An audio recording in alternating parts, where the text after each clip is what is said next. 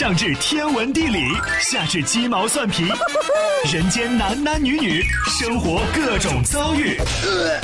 这天下的事儿就没有谈笑不聊的，这小子什么都敢说。开心 Taxi，道听途说，就听谈笑的。困了吧？嗯。累了吧？嗯。不给力不给力了，就听谈笑呀，听开心 Taxi，道听途说。生活难免苦辣咸，谈笑陪你说甘甜。开心 Taxi，道听途说。FM 九十二点六，谈笑为你而说。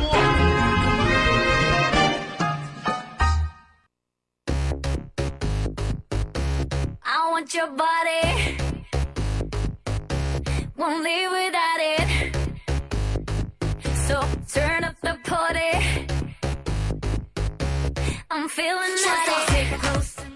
天气越来越热，哥有一句良言相告，不知道当讲不当讲？当讲。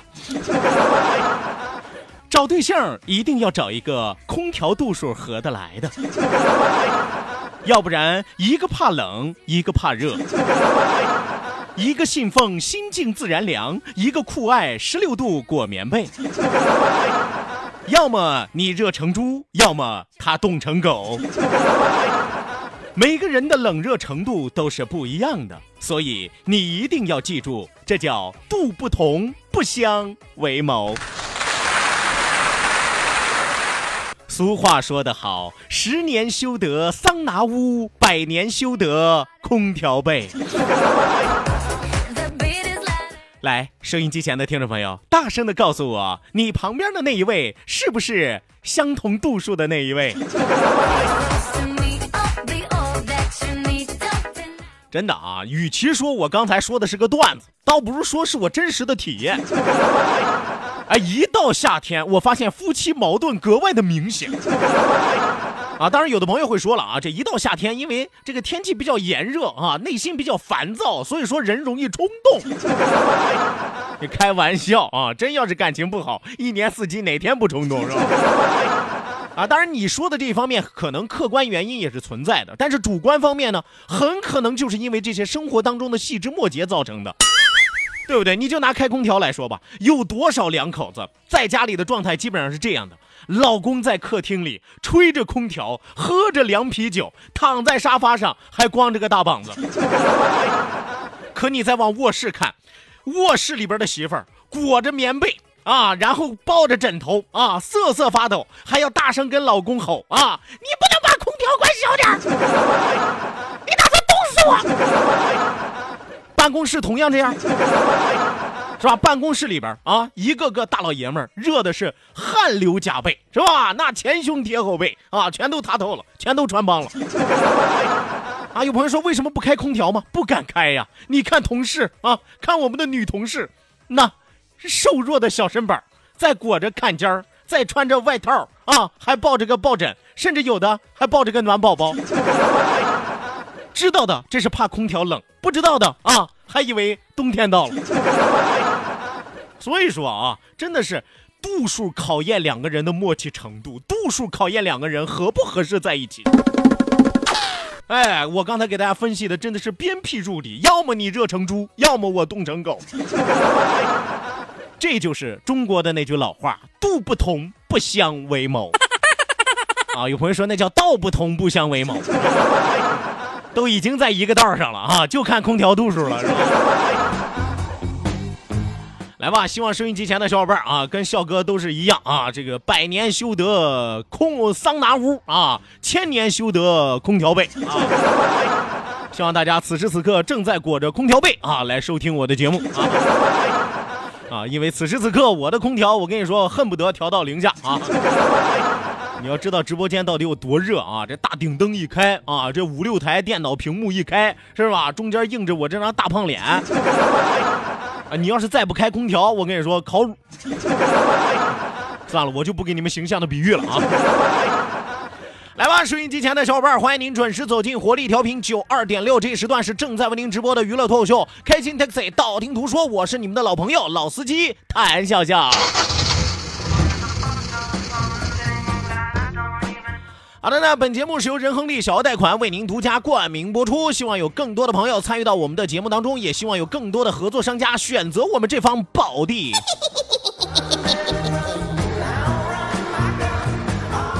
来吧，再一次要提醒到大家，如果说要参与到我们的节目互动的话，一定要记住我们的两处微信交流平台，一处呢是我们九二六的公众微信账号 QDFM 九二六 QDFM 九二六，那另外一处呢是谈笑个人的公众微信账号，谈笑两个字一定要写成拼音的格式，特安谈是要笑，后面加上四个阿拉伯数字一九八四，最后还有两个英文字母，一个 Z 一个勾，一个 Z 一个勾啊。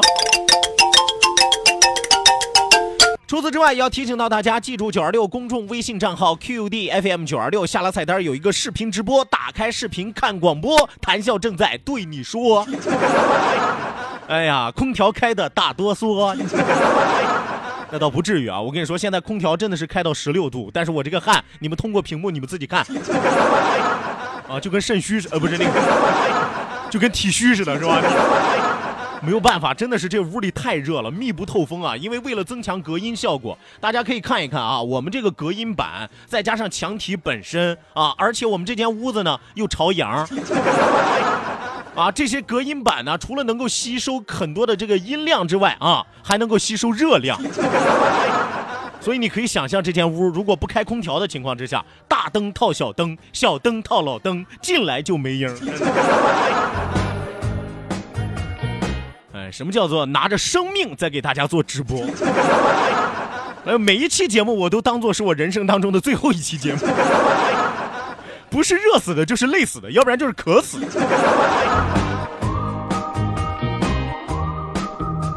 好大家说一说笑一笑，不说不笑不热闹，笑一笑，咱们这是十年少啊！希望大家不要光笑啊，也得学会心疼人，是吧？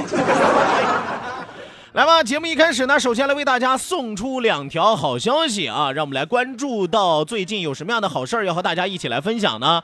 第一条好消息，让我们来关注的是，在这个暑假火热为您推送的海岛奇兵儿童训练营，FM 九二六二零一八海岛奇兵重装出发啊！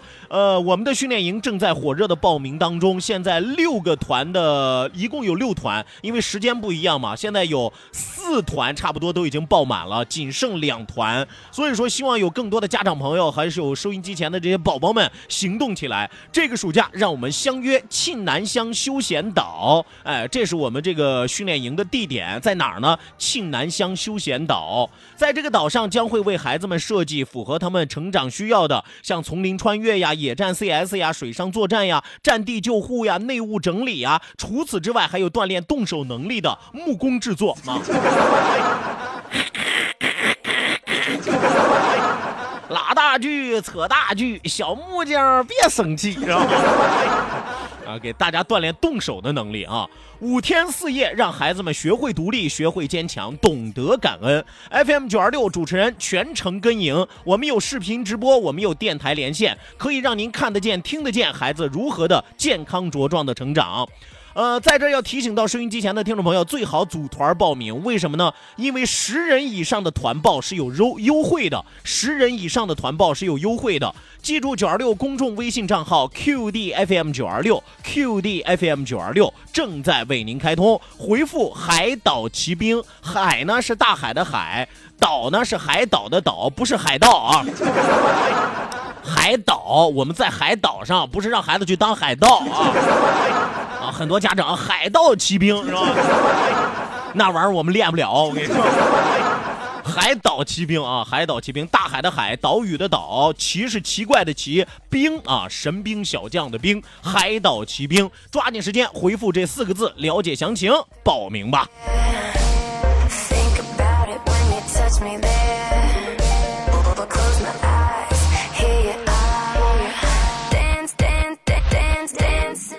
来吧，好消息和大家介绍完毕，谈笑打完收工。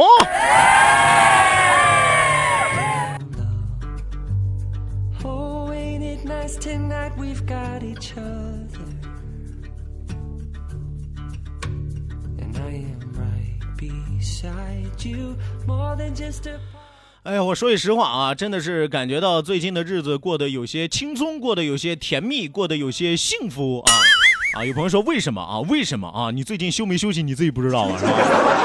啊，你自己算没放没放假你自己不清楚吗？是吧？自己最近生活在青岛骄不骄傲你自己不知道吗？所以说，不一样的生活需要我们把它变得更加的精彩，变得更加的丰富啊！九二六有时候会给大家设计很多很多大家意想不到的环节，包括我们从昨天开始一直到这个周天为大家推出的“好久不见，好久见”。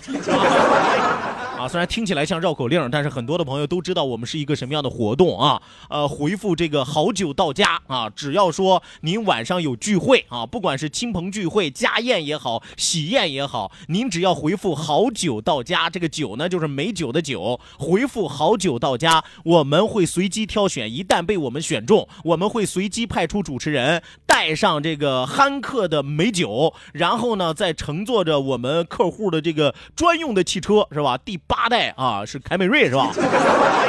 啊，新车啊，来到您的酒席宴前，为您送上美酒。当然了，您也不能白喝酒啊，您还得请我们主持人吃饭啊。呃，这个活动特别特别的刺激，是吧？呃，有很多的朋友听说我们搞这个活动，临时组局，你知道吗？啊，昨天晚上已经第一团发出了，所以说接下来今天晚上到底是哪一团，一直到这个周天会有哪一团，会不会到你家为你送上美酒，吃你的，喝你的？啊，当然我们吃不多啊。所以说这个活动大家也可以踊跃报名。好酒到家，一定要记住四个字儿：好酒到家，我们等着你哦。让生活更精彩。FM 九二点六。好的，那收音机前的听众朋友，马上为您送出我们今天第一时段的道听途说，打开历史的书，点亮信念的灯。道，万法自然；听，天下大观；图，风雨无阻；说，说说说说说说什么呀？到底说什么？我哪知道？听谈笑的呀。说谈笑风生，道听途说，说说道听途说。好的，那打开历史的书，点亮信念的灯啊！这一时段的节目当中，谭笑将继续为您讲述中国历史上最有特色的三位清官。啊，要说他们仨最大的特色是什么呢？就是比较抠啊。呃，这个对自己比较抠啊，对别人也比较抠啊。当然，其实说的难听点叫抠，说的好听点叫什么呢？叫做清廉。今天咱们要和大家介绍的这一位啊，名字响当当啊，提起来恐怕很多的人都知道啊，叫啥名呢？叫于谦。啊，有朋友说我知道于谦呀，是吧？这德云社说相声的嘛，是吧？老郭那搭子是吧？什么那搭子，那叫搭档。咱说的不是那个于谦啊，不是一个人啊，不是一个人，咱说的是哪个于谦呢？明朝的名将于谦。于谦生于一三九八年的五月十三号，卒于一四五七年的二月十六号，字延义啊，字这个廷义啊，字廷义，号节安，汉族人，明朝的名将，民族的英雄，杭州府钱塘县人。这个杭州府钱塘县是哪儿呢？就是今天浙江省杭州市上城区啊，这地方房价不便宜，反正我去过杭州，我知道啊。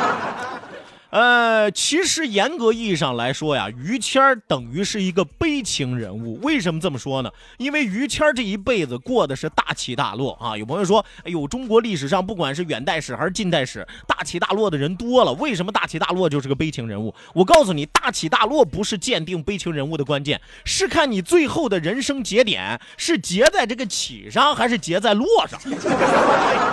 哎，说白了就是看你死的善不善终，是吧？你要是死得善终了，那你说，那你不是个悲情人物。虽然说有起有落，但你最后死的时候正好在起势的时候啊，那你不算悲情人物。但如果说你嘎嘣那天突然就在低谷里，那你 那你太悲情了，是吧？所以说，于谦是一个悲情人物啊，一生大起大落，经历重重的坎坷，其命运让后人悲叹遗憾不已。于谦儿真正在政坛上崭露头角，那还是在这个朱瞻基统治的时期。朱瞻基是谁呀、朱瞻基就是咱们说的这个呃，朱瞻基，咱们是说的这个宣宗是吧？明宣宗啊。呃，朱瞻基的时候呢，当时朱瞻基啊想要出兵讨伐谁呢？想要谋反的这个朱高煦啊。朱高煦这一辈子没干别的事儿，你知道吗？朱高煦这一辈子啊，就前半辈子啊就学着怎么做人了，后半部辈子就想着怎么当皇帝了，是吧？啊，天天不是在造反，就是在去造反的路上，是吧？所以说，这个朱瞻基出兵要讨伐想要谋反的朱高煦。朱高煦被俘之后，跪在朱瞻基的面前磕头求饶啊。但于谦这个时候站了出来，他就怕他们之间有这个血缘关系，万一心肠一软再放了他。关键是也知道朱高煦狗改不了吃屎，你放虎归山必留一患呀，对不对？所以说，当时于谦正气凛然地站了出来，当着皇帝的面啊，把这个朱高煦骂了个狗血淋头，数落他各项罪过如数家珍一般，记得是清清楚楚、明明白白。朱高煦都听愣了，在地上跪着说：“啊，我还干过这么多事儿吗？啊，你别给我杜撰呀你！”啊，后来呢，被朱瞻基发现啊，从此仕途便平步青云啊。我们说也是因为他朱高煦最后被贬为了庶民啊，最后一一这些诸子都被诛杀了。但是通过这件事儿，朱瞻基发现了自己手底下还有一个这么有节气的人，他叫于谦。呃，那我们说后来在明英宗时期啊，由于这个大太监王振啊把持朝廷啊把持朝政，于谦因为不与其同流合污，没有给王振送礼，所以说王振一直是耿耿于怀。我和大家说啊，王振这个人也不是个一般的人，你别看他是个太监啊，好像说这个下半身不老精，是吧？但是事实嘛，是什么？其实王振最开始也是一介书生啊，是吧？考中了进士，但是后来自己发现仕途这条路太难走了，是吧？没根子没门子，是吧？你没有办法呀。其实我说句实话，就是有点好逸恶劳啊，所以自己一狠心一咬牙一跺脚，咔嚓把自己阉了，是吧？啊，阉了自己就去当太监去了啊，结果当了太监还当成了大太监，是吧？因此陷害啊，陷害这个于谦儿啊，差点把于谦儿害死。后来因为于谦儿的朋友极力的求情，再加上百姓的声援，这才罢休。一直到正统十四年，明英宗在王振的蛊惑之下啊，亲征瓦剌，是吧？王振一直在皇上旁边说：“哎呦，您御驾亲征，咱肯定啊，百战百胜。”所以说，明英宗也是经不起架秧子起哄的，是吧？跟着就去了。结果在瓦剌被俘获了啊！这个王振呢，在瓦剌也被杀了，是吧？土木堡之变嘛，呃，历史上史称土木之变，是吧？十三万大军全军覆灭。于谦儿在北京率领京师全体百姓和士兵参加了著名的北京保卫战。当然，也正是因为于谦的临危不乱，这才使得明朝得以幸存。后来啊，也先啊，也先是谁呢？也先就是当时这个大汗是吧？蒙古的一个大汗是吧？挟持了谁呢？挟持了明英宗啊！挟持明英宗，想要干什么呢？继续南犯啊！于谦一听啊，什么？抓了我们皇帝，你就想要挟我们是吧？啊，也咱咱可以幻想那场景啊，野先啊拿着大刀架在这个明英宗脖子上是吧？你们要是不听啊，我们就宰了他是吧？于谦说：“千万别杀呀，那是我们皇上啊！你有什么条件，你尽管提啊！我要继续南下作乱啊！你们不能拦我啊！杀了吧！啊，皇上我们不要了，杀了，是吧？英宗都傻了是吧？”所以说，于谦以国家社稷为证，拒绝了野先的要求啊，这也这一段也非常有名的。但后来呢，这个景泰帝啊，景泰帝被明英宗发动的南宫政变废掉了景泰皇帝，于谦也因此被杀掉。也不知道是因为景泰帝的关系，还是因为当年于谦没有救明英宗的关系。